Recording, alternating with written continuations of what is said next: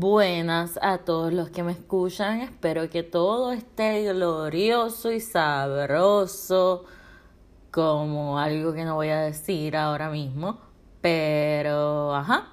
Sorry por el abandono. Ustedes saben que yo tengo issues anyhow. Ustedes saben que me pueden leer en Facebook siempre o tirarme al inbox. Eh, pero van a seguir los episodios más frecuentemente porque ustedes merecen reírse un poco más y aprender de mis ocurrencias. El tema de hoy es una cosa es lo que somos y otra es lo que dejamos saber al mundo que somos. Pero antes de entrar a eso, quiero decir un cantito de qué carajos pasó hoy. Un cantito, no es todo. So, yo dejé, no sé si se acuerdan que yo dejé a mi ex hace poco, como les había contado, que seguí diciendo update, update, update, update de cada pelea, de lo que estaba ocurriendo en cada pelea, pero ajá. Y realmente yo todo este tiempo no lo estaba ni pensando. Bueno, in the back of my mind, él estaba, pero de momento ayer, el cabrón aparece a joder a mandarme una información de una mierda de salud mental, de estas de, de, de, de Instagram. Y yo como que, este marica. Y entonces hoy y me dice que si quería saber de mí, que si podíamos tener, mantener una, una relación de amistad, etcétera, etcétera, bla, bla, bla. Yo me levanté a las 3 de la mañana, pues porque padezco insomnio, qué sé yo, desayuné a las 7 de la mañana, estuve haciendo mil cosas y no había comido durante todo el día. Entonces le texté a las 3 de la tarde que tenía ganas de verlo, realmente. En ese momento yo me estaba comprando una quesadilla en Wawa de Chicken Ranch y un café. Él no me había contestado, me la comí y de momento me sentí llena y tal vez quizás por bipolar, le dije, never mind, te texteo la semana que viene a ver porque estoy super busy. Y él, ¿pero qué? Why you have to be like that? ¿Por qué no? I do wanna see you, bla, bla, bla. Y yo pues piché porque realmente la moraleja de esto es, mire, mire, el estómago no se alimenta con mariposas ni con emociones, ni con sentimientos, sino con comida. Así que cuando usted sienta que extraña a su ex y tenga la tota hyper, mastúrbese y cómase algo para que vea cómo no lo necesita. Y tan tan, así de sencillo. Entonces, al tema, al punto, al punto. El problema con lo que somos y con lo que dejamos ver ante el mundo que somos son las máscaras que nos ponemos, las etiquetas que nos ponen, las percepciones de los demás y los malditos prejuicios.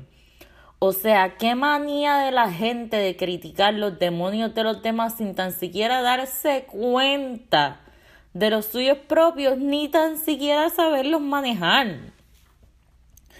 Yo tengo un leve issue con los prejuicios y es porque los vivo en carne propia. La gente tiende a ver, bueno, la gente que les dejo que vea todas mis cosas. La gente tiende a ver esa chamaca que piensan que es extrovertida, entre comillas, media puta o whatever you name it. Etiquetas, etiquetas, etiquetas están peor que los psicólogos poniendo labels. Pero, ajá, ven que yo muestro quizás de una manera extremadamente intensa porque maldita sea no entienden que yo no vivo de apariencias, que tengo malditos trastornos y en el libro verán por qué empezó todo. Y que a pesar de todo eso, gracias al tiempo y psicoterapia y medicamentos, he aprendido bastante. Incluyendo eso del decir la bellaquera. O sea, yo desahogo mi bellaquera para no llegar a tomar acción de esas ganas bien cabronas de cuando tengo la tota hyper again, estrujarme en la cama de cualquier tipo y de, que despierte, de cualquier tipo que despierte cierta energía sexual, animal, carnal en mí. Ahora, estoy más como que realmente, mira, me masturbo con cojones porque el sexo por sexo no me asegura un orgasmo cabrón y también deseo más bien una intimidad. Sin embargo, yo he llegado a desarrollar una relación íntima conmigo misma y les voy a decir por qué. O sea, yo no me masturbo, yo me hago el amor. Me conozco mejor que cualquier persona en todos los sentidos de la palabra. Y lo bueno de esto, de esto es que, número uno, cuando vayas a chingar, si el tipo no sabe tocarte para el carajo el miedo, tú le coges la mano fuerte y le dices, baby, por aquí. Tan pronto ese tipo empiece a experimentar esas zonas de placer y como tú gimas, él va a querer darte más y más porque esos cabrones es un puto logro dar un orgasmo porque la verdad es que ellos están conscientes en su subconsciente de lo mucho que nosotras hemos tenido que pendejamente fingirlos. Asterisco. Yo no culpo a los hombres de que sean trash ni nada, ni nada por el estilo. Es que la verdad las mujeres todas son diferentes. Y para joder todas están locas para el carajo. Aunque sea en algún aspecto, tienen algo de locura. Pero si tú piensas que tu mujer no está loca o que no tiene nada de loca, preocúpate. Porque dos cosas. Será pura monotonía y te vas a aburrir con cojones. O si no, en algún momento te la va a formar papi por la estupidez más grande del mundo, porque el problema con las cosas que, con las mujeres o personas que son normales es que se tragan las cosas. Y ojalá fuera que tragaran leche con cojones, pero no, no es así. Es que aguantan tus cabronadas y no dicen nada hasta que se tragaron todo lo que le cayó mal, le causó una repulsión y te vomita la vida de la nada. Y entonces tú vas a quedarte como que, pero, ¿cómo ella que llegó a esto? Entonces de ahí en adelante te hará tu vida una miseria. Porque te enamoraste de pintura y capota de lo que ella aguantó y no de lo que realmente es. Y si te gustaba, si te gustaba, era lo que creías que era y estarás todo el bendito tiempo después como Don mal vuelve esperando a que tu novia normalizada vuelva a ser igual. Y a usted, loco o loca que auto, se autorreconoce como que Diablo, yo tengo issues serios. Busque un terapeuta. Y si la cosa está grave, medíquese. O busque una manera de, de, de, de yo no sé qué carajo, pero haga algo. Porque usted no puede pretender que su pareja sea la cura de su enfermedad mental o trastorno emocional. Mucho menos espere eso de que un hombre, porque emocionalmente ellos no procesan emociones, las evitan, las evaden, le huyen. O sea, los hombres evaden sus propias emociones. ¿Cómo vas a pretender que él pueda entender las tuyas y actuar como un cabrón psicoterapeuta? No, mis amores.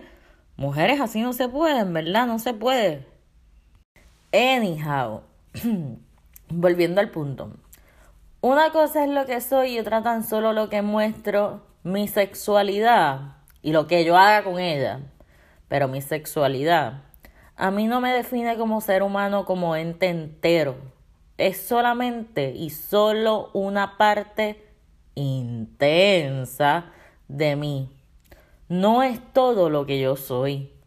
De hecho, soy mucho más introvertida que extrovertida. Lo que pasa es que como la mayoría solo ve lo de afuera, como yo no alardeo mis virtudes ni mis logros, como yo me dedico a postear mis ocurrencias, aunque también escribo cosas profundas, pero la gente se entretiene más con la morbosidad, pues tampoco entienden sobre enfermedades mentales y trastornos de personalidad y llegan a conclusiones por la mera apariencia.